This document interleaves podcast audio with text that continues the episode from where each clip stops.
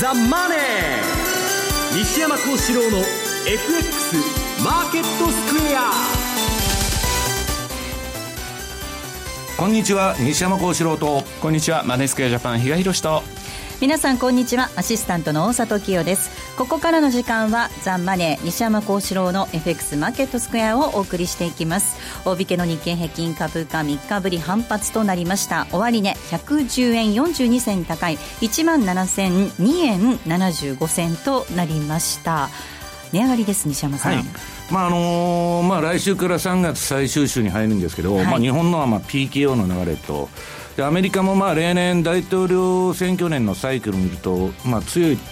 あの時期なんで、はい、まあ、そこそこうまくいってるなと。で、まあ、ドル円の方もですね、まあ、あの、マネースクエアさんで、比嘉さんとやってます、まあ、水曜トピックスですね。はい、これでももうお伝えしたんですけど、まあ、ドル円は、あの、リバウンドすると。はい、まあ、4月の上旬まで、まあ、そういう流れじゃないかと。で、その後円高じゃないかということを言ってるんですけど、まあ、あの、そこそこいい流れに乗ってるなと。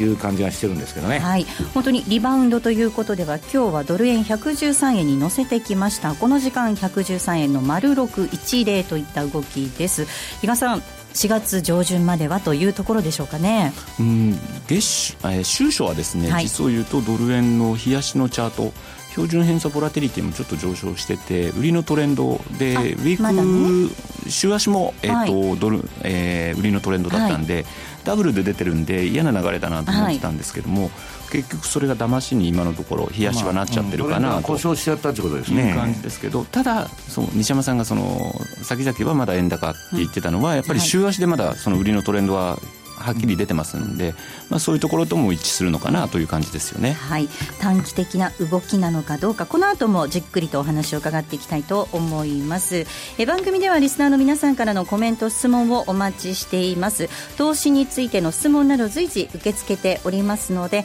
え番組ホームページのコメント欄からお寄せいただければと思います。ザ・マネーはリスナーの皆さんの投資を応援していきます。それではこの後午後4時までお付き合いください。この番組はマネースクエアジャパンの提供でお送りします。えそれでは、まずは今日のマーケット、改めて振り返っていきます。大引けの日経平均株価、先ほどもお伝えしましたが、3日ぶり反発でした。終値、110円42銭高い、1万7002円75銭でした。トピックス11.44ポイントのプラスです。1366.05。東証一部の売買高概算で18億1200万株。売買代金は1兆7746億円でした。値上がり銘柄数が1018銘柄、対して値下がりが794、そして変わらずなんですが136銘柄となりました。業種別の騰落率確認しておきますと、今日は33の業種のうち、24業種プラスとなりました。上げ幅大きかったのが保険、そして輸送用機器、機械、そして証券。一方、下げたところが、えー建設、情報通信、空運、紙パルプなどとなっています。東証一部の売買高のランキング確認しておきます。え、売買高トップがみずほでした。2位が三菱 UFJ、3位神戸港、以下東芝シャープとなっています。え、5位のシャープのみ今日はマイナスです。一方の売買代金のランキング。こちらはトップがトヨタです。2位がみずほ、3位に三菱 UFJ、以下ソフトバンクグループ、三井物産となっています。ソフトバンクグループ、こちらは54円のマイナスとなっていました。えでは、改めて、え今日のマーケットの概況、そして引け後の情報などについて、マーケットプレスから引き続いて、今野記者です。3日ぶりの反発です。はい、そうですね。えー、今週は、あ月曜がお休みでしたんでね、はい、えー、4日間の取引でしたが、えー、週初22日が320円高大きく上げて始まった後、えー、水木2日下げたわけですけども、はい、で、今日は110円高、3日ぶりの反発で取引を終えました。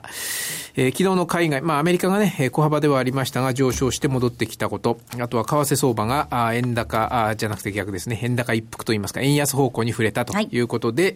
えー、輸出関連株などに買い安心感が広がって全体を押し上げたという構図ですね。えー、最も上げない引き続き薄くて、ね、えー、今晩、まあ、アメリカはじめね、海外のマーケットお休みのところが多いですから、えー、最大の売り主体である外国人投資家がお休みの中で、えー年えー、年度末を控えて、えー、配当なんかの権利取りの国内税の買いがやや全体として勝ったということでしょうかね。はい、えー、やっぱり外国人がなんつってもね、お休みと一番の売り手ですからね、えー、今日も先週の、えー、と数字で統計が出ておりますけれども、やっぱりこの最大の売り手の外国人が全体的に、えー、お休みモードだったというところで需給が良かったということが言えると思います。はいうんえー、で、中身的、ただ中身的にはね、景気敏感株、まあ、金融のとこですとか、あとは輸出関連ですとか、あとは資源関連なんかもね、おしなべて堅調でしたよね。全体的にね。で、相対的に内需系のところ。えー、これ、リスクオンの時は買われがちのところですけどね。あ、リスクオフの時はね、逆にね、えー、内需系のところ、はい、えー、建設だとか食品だとか小売だとか、このあたりがあ相対的に弱かったということですから、相場の中身から見ても、まあ、全体的にはややリスクオンの一日だったということですかね。リスク先行の一日と言っていいと思います。ただ、商いは低調ですね。で、その中で決、えー、と発表、決算発表ね、はい、まずご紹介しますと、ミマス半導体工業、これ引け後の決算発表8155。で、これが、あ新越化学からあ半導体の研、えっ、ー、と、研磨加工などを受け取って、受け負ってる、新越化学が筆頭株主ですけどね、会社です。えー、前、あ、ごめんなさい、今5月期の第3四半期決算発表しました。はい、えー、6月、去年の6月から今年の2月まで、9ヶ月間ですね。累計で売上高が13%、13%増411億、純利益23%増19億ということで、2桁増収増益。えー、5月期通期予想は修正なし。はい、えー、ただ進捗率は純利益だと86%ぐらいまで来てますからね。まずまず、良好な内容と言えますかね。はい、あとは、京成電鉄、はい、9009。こちらは増配発表ですね。えっ、ー、と、来週の月曜日が権利付き最終ですけどね、3月期決算はね。えー、この段階で京成電鉄は期末配当5000増額。えー、従来は 3, 3円の予想だったんですが、3円50銭にすると。期末配当ですね、増配を発表してます。最後にもう一つ、NTT ドコモ、はい、えー、こちらは自己株の償却を発表しました。はい、えー、9437。えっ、ー、と、普通株式、これは1億2722万9000株、えー、発行済み株式総数に対して3.11%、えー、これを償却すると、3月31日の期日で償却するという発表ですね。終値確認します。8155の見ます半導体です。こちらは21円高の1041円でした。そして9009の京成電鉄、え増配発表ということです。5円高、えー、1562円。9437の NTT ドコモは2638円。今日は2円のプラスとなっていました。河野さん、ありがとうございました、はい。ありがとうございました。それではここで一旦 CM です。日経225証拠金取引ならマネースクエアジャパン。レバレッジをかけて日経平均株価を取引する感覚。ほぼ24時間取引でき、配当相当額や金利相当額も発生しますよ。詳しくは M2J 日経で検索。当社の取扱い商品は投資元本以上の損失が生じる恐れがあります。契約締結前交付書面をよくご理解された上でお取引ください。金融商品取引業関東財務局長金賞第2797号。株式会社マネースクエアジャパン。スマホでラジコを聴いていたら突然親父が大声を上げた。おおその曲懐かしいな。父さんが高校生の頃バンドでやってた曲だよ。え？親父バンドやってたの？懐かしいあの音楽に会える。新しい会話が増える。スマホでパソコンでラジコ Today テデスマーケットです。まずは主な通貨のレートを確認しておきたいと思います。え為替レート確認します。ドル円はこの時間113円の丸710です。ユーロ円126円の2329。そしてユーロドルは1.116468での動きとなっています。えでは、相場のポイントについて、まずは比嘉さんからです。お願いいたします。はい。まずは今週、えー、月曜日が日本がお休み。で、今日が、えー、グッドフライデー。はい。で、えー、来週月曜日が、えー、イースターマンデーということで、海外勢がお休みというようなところがですね、この週またぎのところであるせいか、まあ、比較的ちょっとこれまでのボラが大きかったんで、ちょっと落ち着いてきたかなという週ではあったかなと思うんですけど、一方で、まあ、FOMC を終えた後の、はい、えー、メンバーですね、FRB メンバーのタカ派的な発言が目立つ1週間だったかなと。そうですね。ただ、えっと、すべての人間が投票権を持ってるかというと話また別なんですけどね。はい、ですから、えっと、多分今日ホームページの方に今年のメンバーというので投票権を持ってるメンバーの表を作ってきましたんで、上げてもらえるというふうには思ってるんですが、はい、えっと、いろいろ発言があった中においては、結局のところ、まだその投票権のない人たちの発言、これが、まあ、これまで結構ね、あの、FRB の方って、やっぱりそういうことで少しマーケットをですね、誘導しようというところがあったんですが、果たして今回もそういった意図になってるのかどうなのか。実は来週、イエレンさん、講演があります。はい、えー、日本時間だともう水曜日の方にずれちゃうんですかね。えっ、ー、と、火曜日、火曜日と言ってしまえばそれなんまでなんですけど、そこでイエレンさんの講演がありますんで、そこでイエレンさんがまあ、期待はあんまりできないとは思うんですけど、また、今後の利上げのペースについてどういう発言をしてくるのかと。いうところが気になるところと、それとあともう早いもので4月、日本で言えば新年度に入る入るわけで、はい、そこでいきなりもう雇用統計がありますんで、結局そこからのまた指標を一つ一つ確認していかなければいけないんだろうなと。実はあの、アトランタ連銀が出している GDP な、はい、これを見ると、ここに来て急にドスンとちょっと下がってきてるんですよ。あの、第一四半期の GDP 成長率予想が。というところもあるんで、果たしてこの辺をどういうふうにイエレンさんが表現してくるのかなって、そこが一つポイントかなというふうには思ってますけどね。はい、えでは、西山さんにお話伺っていきたいと思います。はい、まあ本当に今、比嘉さんのお話にあったように、今週、その連銀総裁からのタカ派的な発言が相次ぎましたね。うん、そうですね。まあ4月にも利上げとか、まあそういうことを言っとるんですけど、はいあれはまあこの前ちょっとあの、イエレン的にはですね、あの、ドットチャート、はい、年4回をまあいきなり2回にしちゃったと。まあ3回ぐらいにしといたらよかったんじゃないかっていう話もあるんですけど、まあ2回にしちゃったと。アメリカそんなに景気悪いのかという話になりましてですね。で、まあそこを、えー、他の連銀の人たちが出てきて、まあ、やや修正、バランスを取ってんじゃないかと。軌道修正を少ししているんではないか、ええ、イエレンのことだから、この前、あのー、なんだっけ、3月の FOMC でああいう発言しといてですね、4月に即利上げと。いうのは私はありえないと思ってるんです。うんはい、あの人はなかなか決断のつかない人ですから、まあ、どっちにしたら後ずれしていくというふうに思うんですけどね。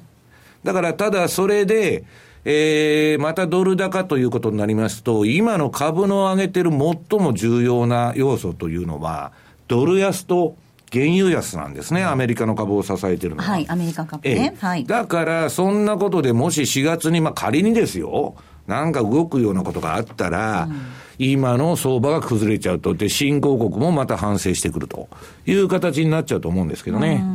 まあ、ドル円、本当に今週、短期的足元ですけれども、はい、レンジというか、若干ドル反発局面に入ってきてますよね。はい、あのー、まあ、先週の時点で、まあ、円高トレンドが出ちゃったと。はい、で、私も乗ってたんですけど、結局そのトレンドが、まあ、あのー、もうレポートにも書いたんですけど、故障したと。はいいうことでですね、まあ相場が1シグマの中に入っちゃったと。で、私が見てます、あの、3日の修正平均 ADX ですね、冷やしの。それがまあ、うん、30以下から反転して、そこから今、あの、リバウンドに入ってるんですね。はい、で、私はまあテクニカル的にはそういうことで、逆に、えー、ドル円は買いのポジションを持ったと。はい、ひっくり返したんですね、売ってたのを。はいで、まあ、あの、それの大きな、まあ、うん、一つのもう一つの動機っていうのは、まあ、最近ですね、このあの、えー、マーク・ファーバー、えー、ラリー・ウィリアムズ、で、ジェフリー・ガンドラックですね。まあ、この3人が、まあ、結構相場が年初から当たってましてですね。まあ、基本的には当たり屋についていこうと。まあ、一番いいのは曲がり屋に向かうのが一番儲かるんですけど、まあ、あの、今まあ、だからその3人以外ほとんど曲がってると、予測がですね。そういうことになってまして、そのラリーがですね、まあちょっと3月から転換し、4月の、まあ、上旬から、まあ、うん、上旬までぐらいは少なくとも、うん、えー、円安に触れるんだという予測をしてましてですね。はい。まあそれもあってちょっとポジション持ったんですけど、今のところうまくいってるということですね。はい。4月以降、その上旬以降ということでは、まあ、長期的なトレンド見てみると、まだまだその円高相場は変わってないっていうお話でしたよね。そうなると、一過性のものに過ぎないという私はそう思ってるし、まあ、ラリーなんかも、まあ、そこからまた円高折り返して、まあ、あんまりこれ、あの、ラリーは、あの、有料で高いレポート出してますんで、あの、言えないんですけど、はい、まあ、もう一回、まあ、ちょろっと言っちゃうと、まあ、5月に円の売り場が来ると。いうことなんですけどね。まあ、あの、円安というのはそこで一旦終わって折り返すと。ただ、あの、私とラリーの、えー、予測っていうのは全く違うんですね。はい。私が思ってる予測とラリーの予測っていうのは全然違う。前半部分は合ってんですけど、えー、年半ばから全然違うんです。だからまあ、それは、あの、当然違って当然なんですけどね。まあ、ちょっと、まあ、前半、まあ、一致した部分は私は乗っていこうかなということなんですけど、まあ、どっちにしたってですね、はい、アメリカのその、利上げが、後ろにずれ込めばずれ込むほど、ドルを買う要因っていうのはそんなないですから。そうですね。ええ。で、もう、あの、去年の時点でですね、利上げ3回分織り込んで相場やっちゃってますんで、うんまあ、それの今、反省をして、1、2, 1 2月で、で、そこがまた修正されてると、売りすぎたんで、うん、そういう、まあ、短期的な流れだと思ってるんですけどね。うん、比嘉さん、どうでしょう、どんなふうに足元をご覧になってますか？いや、やっぱちょっと、あの、ちょっと前にですかね、あの、アナログチャートをた確か私、この番組でも持ってきたと思うんですけど、やはりそのパリバショック後の動きと、最近はちょっとその、日経平均の方が、はい。かなりいい感じになっちゃってるので、ええ、少し乖離し始めたかなとは思いつつも、はい、ちょっと4月の中旬あたり、この辺でもう一回ドスンと来る可能性があるっていうのをこの番組でもお伝えしたんで、はい、やっぱちょっとそこら辺、で、ちょうどそのあたりに、あの、原油のミーティングっていうのがありますよね。ちょうど4月17日ですね。はい。あの、ドーハで。で、どうも今のところ見てると、やっぱりイランだとかとも話合いそうにもないですし、結局じゃあ何が出るって言った時に何も出ないんじゃないのみたいな、そんな感じにもなってくると、また、その時にちょっと楽観的だったムードが反転しても何ら不思議ではないかなというふうに思ってるので、うん、私もあの引き続き原油価格の動向っていうのはですね、うん、気にしてるっていうところはありますね。うん。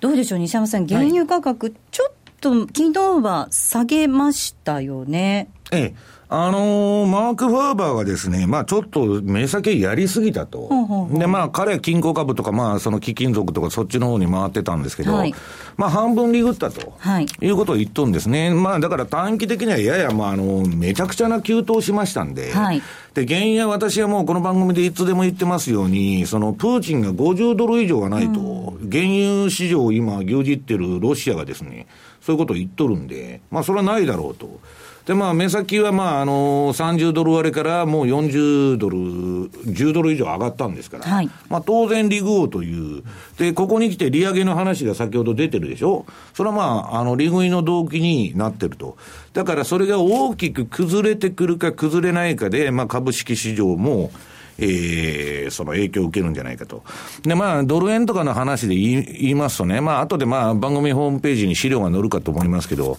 例えば、ラリー・ウィリアムズのシステム、あの、順張りのシステムを見るとですね、はい、みんな円高を、えー、どちらかというと、えー、日足も円高、週足も円高と。うんで、月足だけまだ円安のその循環が残ってるみたいな見方なんで、まああの、テクニカルというとですね、まあ比嘉さんが言う通り、まあ対局円高の中のまあリバウンドみたいな形なんですね。うん、ただあの、ラリーっていうのはあの、相場の転換点を当てるゲーム。まあ、その、転換点を当てるっていうのは逆張りなんですけど、まあ、それは今ちょっとリバウンドの雰囲気にある。あの、時間帯にあるという考え方なんですね。だから、調子に乗って、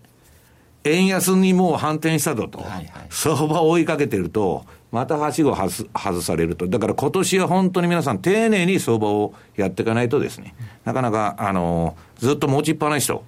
いうことではうまくいかないんだと思うんですけどね。はい。まあ、ドル、ドル円の動き、為替の動き、それから原油価格の動向、その辺を見ながら、そのアメリカ株どういうふうに動いていくのか、細かく見ていくこと必要だと思うんですが、一方で日本株、あの、期末要因っていうのもあるじゃないですか。はい、この辺ってどうですかね？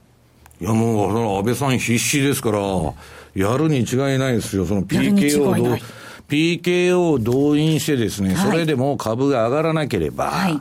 えー、これはもうその財政出動から何から今後全部出してくると思うんですけどね。その年金買い、日銀買い。まあだけど、日銀と年金だけではもう無理なんですよ。はい、外人の売りがすごくて。そうなんですね。で、まあ、あのー、ずっと言われてるのがですね、えー、企業の自社株買いで、えー、上げると。まあ、去年は賃金上げるって言ってたんですけど。それに対しても今年ちょっと失望したみたいなこと、安倍さん言ったみたいですね。ね今、あの、賃金上げろじゃなしに、えー、このマイナス金利の中で、自社株買いをせえと。要するに皆さんもう統制経済ですから、マーク・ファーバーがレポートで言ってますように、世界中統制経済なんです。だからまあ、後のコーナーでやりますけどね、マイナス金利の先にあるものっていうのは、管理社会であり、統制経済で、えー、そのうち現金がなくなるぞと。今、あの、FRB から何からどこも検討して、ヨーロッパは、えー、ユーロの高額紙幣が廃止されたと。うんね、えー、そういう流れで税金も全部あの取れるし、そっちのが、キャッシュレス化に向かってんですね。まあまあ、それはもっと先の話ですけど、だからあんまりいいあれじゃ世の中じゃなくなってきてるということですね。はい。後半でもたっぷりお話伺っていきたいと思います。はい、ここまではトゥレズマーケットをお届けしました。気になるレースが今すぐ聞ける。ラジオ日経のレース実況をナビダイヤルでお届けします。開催日のレースはライブで、3ヶ月前までのレースは録音でいつでも聞けます。電話番号は0570-008460 0570-008460 0570を走ろうと覚えてください情報量無料かかるのは通話料のみガイダンスに従ってご利用ください。人気テクニカルアナリスト、福永博之さん監修の株式手帳、インベスターズハンドブック2016、好評発売中。トレード記録を書き込むだけでなく、データも満載でとても便利。私、内田正美も使っているインベスターズハンドブック。福永博之です。私が解説する各月の株式市場の特徴もぜひ参考にしてください。株式手帳、価格は税別1800円、送料は無料。お申し込みはウェブサイト、または03395251 0110H スクエアまで M2J トラリピーボックストラップリピート。トラップリピート。僕の名前はトラリピト。ラップリピート。トラップリピート。それを略してトラリピ M2J トラリピボックスです。FX 投資をもっと楽しくトラリピで成果を上げることを目指していきましょう。今週もたくさん皆さんから質問をいただきました。ここでいくつかご紹介していきます。まずはこんな質問です。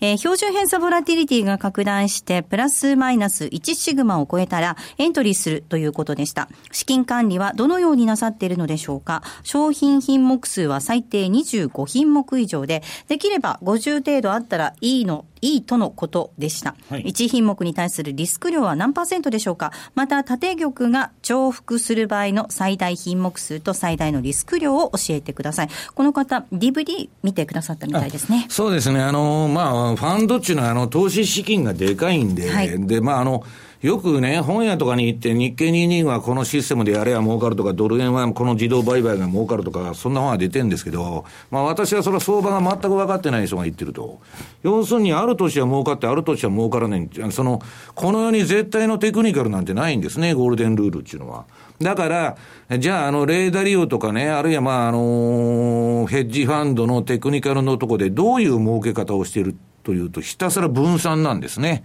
いろんな、えー、相関関係のなるべくない商品に、えー、分散投資すると。いうことなんです。で、ストップロスについては、総資産の10%を失ったら一回休むと。と、10%を失う中で、えー、逆算してったらですね、縦玉数が決まってくるわけです。で、その縦玉数が決まるっていうのは、例えばまあ、一般的に最も有名なタートルズの管理方法は、まあ、2%やられたらですね、えー、そこでストップと。そうすると10%だったら、まあ、5品目しか持たない、持てないんですね。全部2%やられちゃったらそれで10%ですから。まあ、だから、あの、破産のシミュレーションをしながら逆算してポジション取るっていうのをやってるんですけど、まあ、私自身はそこまで厳密にやってるわけじゃなくてですね、はい、まあ、数学的にはやってないと。まあ、あの、とにかく全体のポジションが10%落ちたら、まあ、あの、ファンド管理してるやつはもう勝手に止めちゃうんですね。そこで、あの、一旦、全部手締まってくれということになってますんで、まあ、強制的にもう降りざるを得ないということなんですけど。うん、あの、比嘉さん、個人の方で、あの、通貨ペア、何通貨ペアもちょっとあまり持ちすぎると、まあ、自分自身でそのポジション管理するのも結構大変ですよなんていう話も聞きますけど、どれぐらいが最適とかって、どのぐらいが最適って、自分で、うん、あの時々お客様と話してると、はい、どれだけ今、自分があのポジション持ってるのか、でなおかつ、どれだけの指し値を入れてるのかっていうのを覚えてないんですね。はい、そういう答えばっかりなんですね。なので、できれば自分で何も見ないで、管理画面を見ないで、当然今これで私は入れてますと。で、これこれ、あの、例えばドル円だったら、えー、3万ドルの買いとか、そのポジション、自分で記憶できる範囲にとどめておくっていうことが大事じゃないかなと思うんですけど。ポジションを把握するっていうことですよね。はい。はい、自分が何をやってるかっていうのをちゃんと確認しておくってことですね。うん、はい。続いての質問いきたいと思います。えー、短期的な相場見通しですが、ドル円は先日のお話で、下値持ち合いで上値が114円80銭どころとのことでした。昨日からの相場を見ても、ドル円は114.8円を目指す方向だと思います。一方、株価は S&P500 で2100あたりが戻りの目安で上値余地は少ない。ということは、4月上旬にドル円は114.8円どころ、日経225も最大17,900円ぐらいの戻りを試し、その後の円高に伴い下落という見方で良いでしょうか。またその下げは強烈と想定しますが、どうでしょうかといただいています。ドル円の動き、比嘉さん、どんなふうに想定しておけばいいんでしょうか？その114円の80銭どころっていうのは、2月16日の高値ですよね、だからここを今、ずっと抜けきれない状態で来てるということで、ドル円は、まあ他のまあ、あの原油もそうですけども、えーと、ダブルボトムを形成できてないんだとい。う話をずっとしてきましたと。で、確かに、えー、標準偏差ボラテリティ垂れてきて、まあ、これを抜くか抜かないか、まあ、えっ、ー、と、そこはまだ厳しいのかなと思ってるのと、あと、フィボナッチで見ても115円の丸5っていうのがまた一つ、えー、すぐその上には節目としての部分があるし、もちろん、あの、115円ちょうどっていうのもかなりですね、大きな抵抗にはなると思ってるんですけれども、まあそういう意味で、そこをなかなか厳しいんだろうなと。うん、で、えー、例えばちょっと、えー、今短期的にというふうにお話になってましたけど、まあこの番組で、えー、西山さんあるいは津田の方も話してる、20ヶ月移動平均からの帰りっていうと、相当また離れてるわけで、うん、そうするとなかなかその上っていうのは今見込みにくい。ってことを考えると、やっぱりちょっとそこ、まあ上、上値目処として捉えてるのはもうその通りなのかなと。そこを抜けていくんだったら少し流れ変わるかもしれないけれども、今ちょっとじゃあそれで流れが変わるかなっていう感じではないないのかなっていうところですね。で、えっ、ー、と、標準偏差ボラティリティで見ると、冷やしももうちょっとレンジを示唆する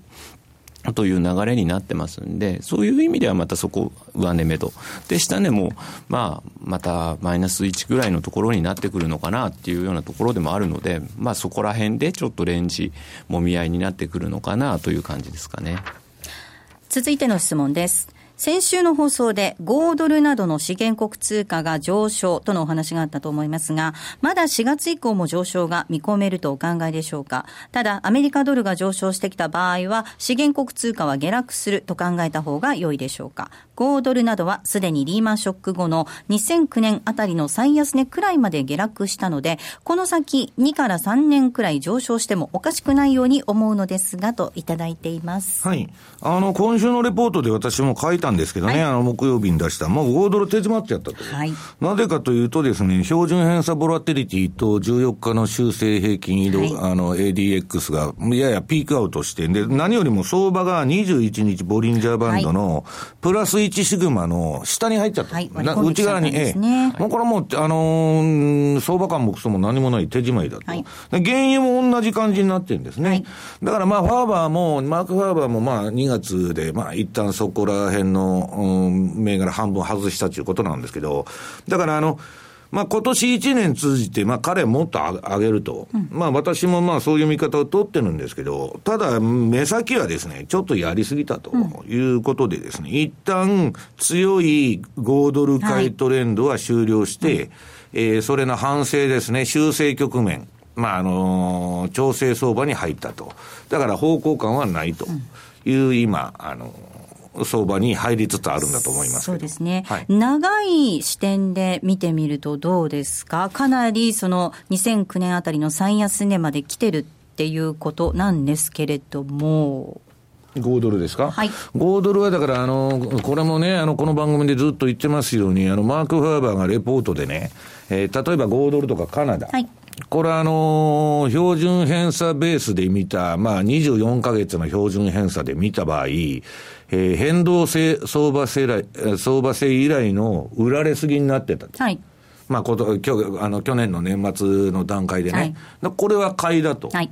まあ彼は逆張り投資家ですから、でまあその通り今動いたんですけど、いあの今言いましたように、まあ目先は変わりすぎと。うん、ただ、えー、原油の動向によってはですね、うん、えー、もっと上がる可能性があると。で、もう一つは中国がまあ全人代で政治ショーみたいなことをやっとるんですけど、本当に公共事業、財政出動がバンバン出てきてですね、それこそ鉄鉱石の相場だとか、はいえー、コモディティが上がってきたら、うん、まあもっと上がると。だから何よりも大事なのは原油融相場というふうに私は見てます。で、今、原油がちょっと一服してるんで、はい、まあ、どっちにしろ、ちょっと調整に入ったのかなという気がしてるんですけどね。はい。もう一ついきたいと思います。えー、日本の緩和についてですが、首相が参議院選挙に向けて PKO を行うのはわかるのですが、黒田日銀が4月頃に緩和をするのに疑問があります。解散をせずに、えー、消費税の増税が決定すれば、えー、緩和する理由がありますが、緩和した後に解散してしまうと、また前回同様、はしごを外される可能性はないでしょうか。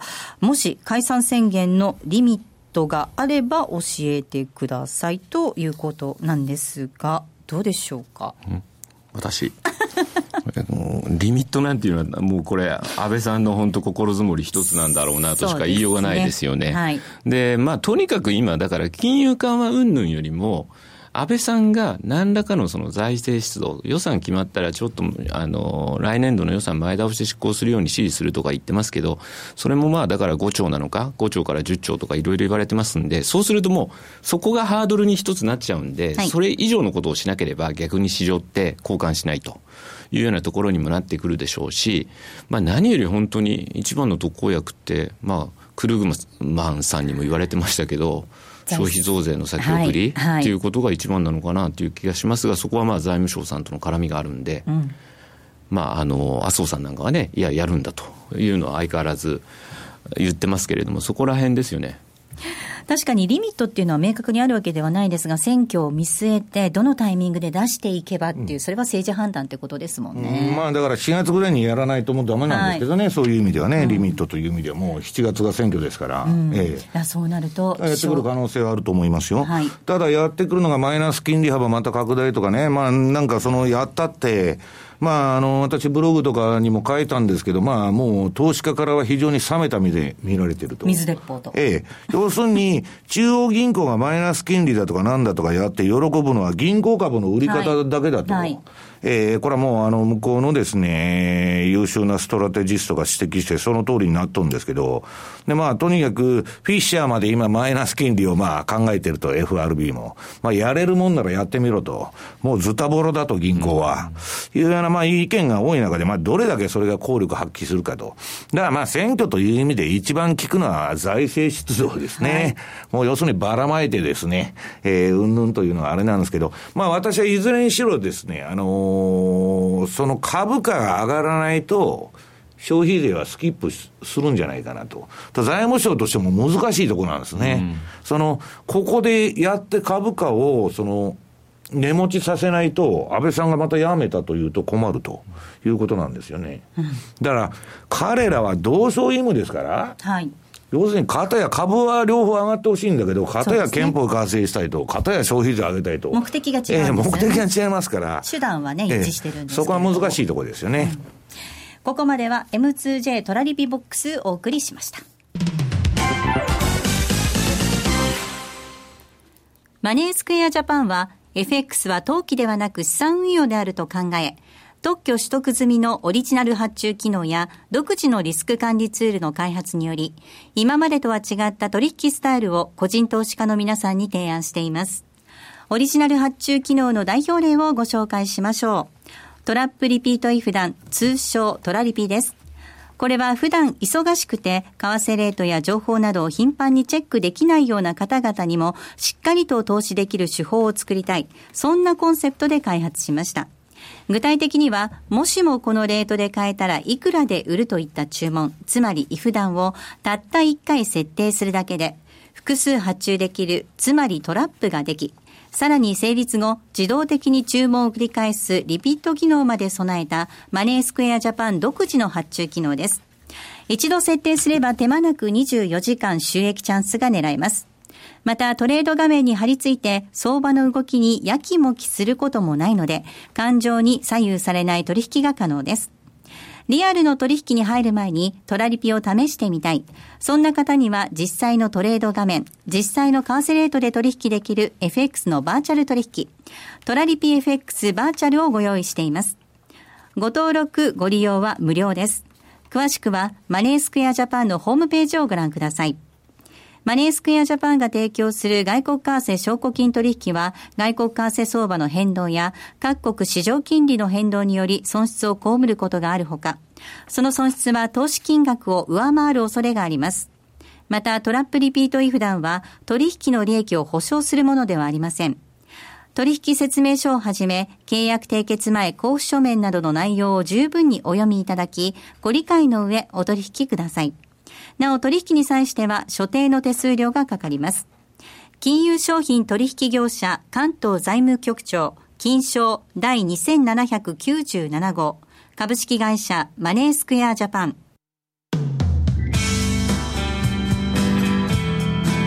西山幸四郎の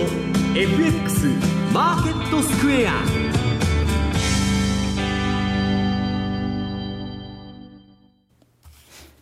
さあ、このコーナーではマーケットの見方について西山さんにいろいろな角度で教えていただきます。今日のテーマですが、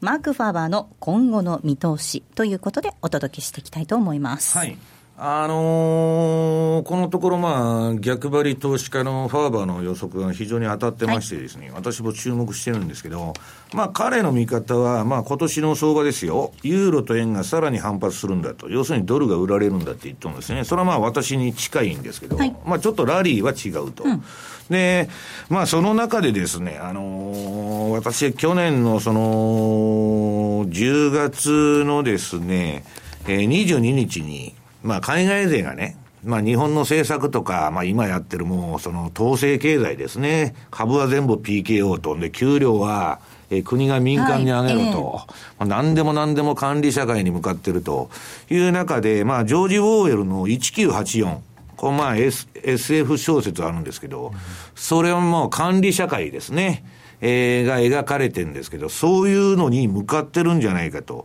いうことで、えー、外人の運用者がですね、みんなそういう感想を漏らしていると。いうことをレポートに書いたんですけど、くしくもですね、まあこのマーク・ファーバーが3月後のレポートで、まあ1984を引用しとるんですね。はい、だからこれはもうあの、えっと、今週もですね、えー、水曜日に、まあ、あの、業界、証券業界の方だとか、新聞社の方だとか、いろんな集まって、まあ、勉強会を我々やってんですけど、これあの、日本ってどうなるんだろうと。うん、黒田さんって出口があるのかと。まあ、めちゃくちゃなことをやっとるなと。いやいや、本当にそうじゃないですか。あの、だからこれね、日銀が国債買うのをやめますとか、出口行きますって言ったら、大暴落しますよと。と、もう事実上出口がないと。うん、とね、ソ連のコルホーズ、ソホーズじゃないですけど、はい、なんかわけのわからないあれになってきてるなと。で、ファーバーっていうのは、そういうその全体主義への、まあ、反発っていうのは、まあ、純粋なこの人、資本主義を辛抱しとる人なんで、まあ、国は余計なことするなと。いうのがまあ信条なんで、まあそれを非常に批判してるんですけど、まあちょっとですね、うん、全部管理相場になってると。でまあ非常に面白かったのが今年の相場でね、あの、2月12日が天気だったっつうんですよ。はい、で、どうも、まあ日米欧のですね、中央銀行が、まあ、それはまあ、ホットラインありますから、うん、相場を操作してるんじゃないかと、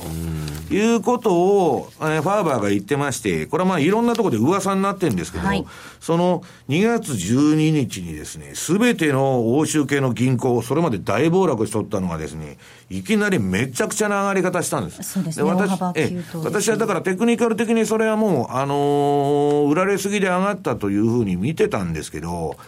あの、そこで JP モルガンが動いたとかですね、まあ中央銀行がどうのこうのとか、もきな臭い、噂が飛んだんですね。で、もう要するにファーバーなんかは中央銀行が何らかの手を入れたと。要するに大きな手が動いたっつって言ってんですね。で、そういう見方、ファンドにも多くて、で、結局ですね、あのー、どういうんですか、もうバカみたいになってきて、FRB のね、今のあの、利上げするとか1000とか言っとるんですけど、SP500 の株価見てやっとると言われとんですね。経済指標とかインフレ指標でないと。株価が、えー、SP が何歩以上なら、えー、引き締め。で、何歩以下なら見送りと。こんなん、その、あの、株、株式市場の太鼓持ちじゃないんですから、中央銀行っていうのは。一体どうなってるんだと。で、そういう中でかなりまあ、中央銀行の信任が落ちてましてですね。まあ、そうは言っても、なかなかそういうその体制は崩れないんですけど、まあ、ちょっとこんなことが延々続いていったらですね、この先どうなるんだろうかという、まあ、気持ち悪い相場だなというのが、えー、本当に業界関係者の、うんまあ心配なんですね、これ。はい、どういう終わり方するんだと。この異次元緩和が。確かにあの比嘉さん、各国の中央銀行も入ってはいけない道に入り込んでしまっている、そしてマーケットに関わる人たちも、何か中央銀行がやってくれるんじゃないかっていうのを求めてますもんね。ねここ数年はやってきたというのがあって、そこにもうどっぷり使ってしまって、今更足抜けができないというような状況。なので、またここで足抜けの動きがあったときには、まあ、市場下の方に株式崩す、あるいは為替を崩すなりっていうことをすることによって、はい、また中央銀行の心変わりに期待するというようなところになってるんで、うん、もうそういう意味ではもう本当、出口が全くどこも見えないというか、まあそういう中にあってアメリカが本当ね、利上げっていうところには動いたわけなんですけれども、そこから先がまた見えなくなってますよね。うん、そうですよね。しかも日本はその、まあ欧州もですけれども、マイナス金利という政策も取っているわけですもんね。はいはいイナス金利が答えが出てましてですね、これまあ、これもあの、ファーバーが今月号のまあ3月号のレポートですね、えー、それで取り上げてまして、まあ、もともとマイナス金利っていうのは自由市場では決して存在し得ない金利なんだと。まあ、当たり前ですよね。金利マイナスで金預けてなんでマイナスなんだと。はいまあ、ケインズが、えー、2%以上の、まあ、金利の世界っていうのは、まあ、経済の死だと言ってるんですけども、ずっと死んどるんですね、世界経済は。で、その中で、じゃあ、えー、っと、スウェーデンだとか、そっちの方の、そのあれ見てると、金利下げるほど、預金が増えてくる。これ、すごい不思議なんですよね、え要するに、日本もね、マイナス金利だからもっと株やろうとか、もう、あの、そこら中で宣伝してですね、はい、そらニーサやれ、何やれ、えー、そらラップ講座だとか言って、どんどん太鼓鳴らしてるんですけど、誰も踊らないと。これどういうことなんだと。いうことなんですね。これは答えは出てるんですね。で、銀行のバランスシートはむちゃくちゃになってきまして、当然リーザー屋もありませんので、はい、何やってるのか分かんないという、もう答えが出とるんですね。で、マイナス金利っていうのは、その要するに、市場操作の結果なんですね。はい。で、古今東西明らかなことは、あの、市場操作とか管理社会で強引に、その、まあ、固定相場もそうですけど、去年あったスイスフランのクラッシュみたいなね、はい、必ず、まあ、遅かれ早かれ破綻するんだと。いうですね、ものすごい不確実性だとか不透明性が今上がってると。だから我々ね、あの、何が一番大切かというと、こういう中で相場やってるわけですから、ストップロスを置いとかないとですね、どういう目に遭うか分かんないということなんですね。で、マイナス金利の先にあるものということで、これもまあ、ファーバーがやってるんですけど、私もまあ、マイナス金利の、まあ話、あの、日野さんとか大里さんにも送ったことがあると思う思うんですけど、今、どこの中央銀行もキャッシュレス社会に向かおうとしてるんです。はい、それは、現金っていうのは脱税ができるんですね、現生の社会っていうのは。要するに国家に補足されないと。ところがキャッシュレスになると、どこで何あいつが買い物しただとかなんだとか何を買ったとか全部把握されると。で、税金も税収がどんどん増えるわけですね。はい、そういうもう統制経済であり管理社会に向かっていってると。で、それはまだ時間がかかるんですけど、もう明らかに今そっちの方向に、えー、向いていると。だからマイナス金利の世界にようこそと招待されとるんですけど、これが続けば続くほどですね、えー、そういう社会が強化されていくと。日本もそのうち1万円札は廃止になりましたという、えー、世界が来るかもわかんないということですね。管理社会になっちゃうかも、はい、っていうことですね。ここまでは西山幸四郎の FX マーケットスクエアでした。日経225証拠金取引ならマネースクエアジャパン。レバレッジをかけて日経平均株価を取引する感覚。ほぼ24時間取引でき、配当相当額や金利相当額も発生しますよ。詳しくは M2J 日経で検索。当社の取扱い商品は投資元本以上の損失が生じる恐れがあります。契約締結前交付書面をよくご理解された上でお取引ください。金融商品取引業関東財務局長金賞第2797号株式会社マネースクエアジャパン浜田節子です鎌田新一です投資という冒険をもっと素敵にするためにマーケットのプロを招いてお送りする「ゴーゴージャングルマーケット」は毎週金曜午後4時から。お聞き逃しなく。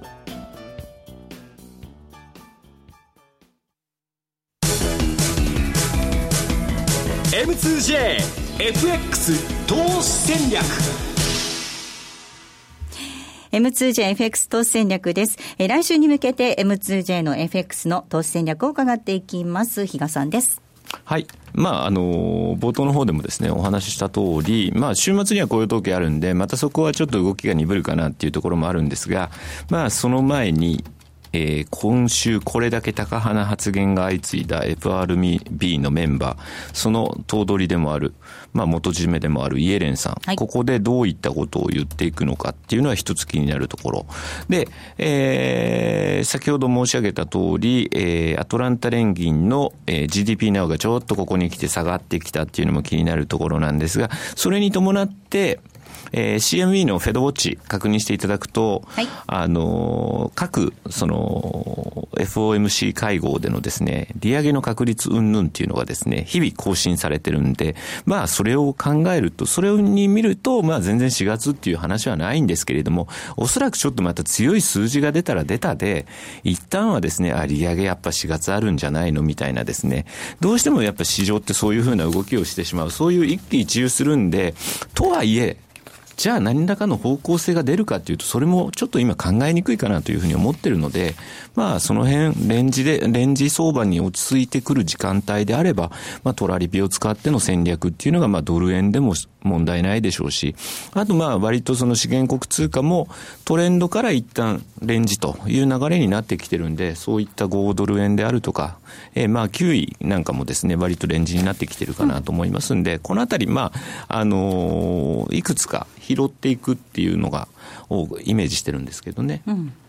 相場の動き、それぞれの通貨の動き、確認しながら、上手にトラリピ使っていくといいかもしれないですね、西山さん。そうですね、はい、私もだから、まあ、今言いましたように、まあ、しばらくはまあレンジっぽい、まあ、ちょっと、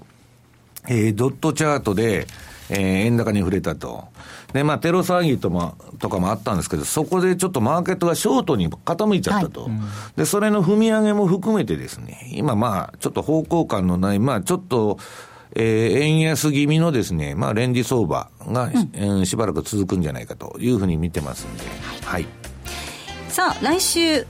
月曜日にはもっと練られた戦略が M2J で取引されているお客様限定で見ることができますのでぜひ講座を開設していただいてレポートを活用してみてください。また M2J に講座をお持ちの方限定のコンテンツ西山幸四郎の戦略ボイスです。西山さん比嘉さん津田さんそして私が番組が終わった後に収録する音声コンテンツとなっております。M2J のマイページ内でお楽しみいただけますのでぜひおた、えー、講座座をお持ちの方はお聞きください。ここまでは M2JFX 投資戦略でした。ではそろそろお別れです。ここまでのお相手は西山幸四郎とマネースクエアジャパン比嘉宏と大里清でした。さようなら。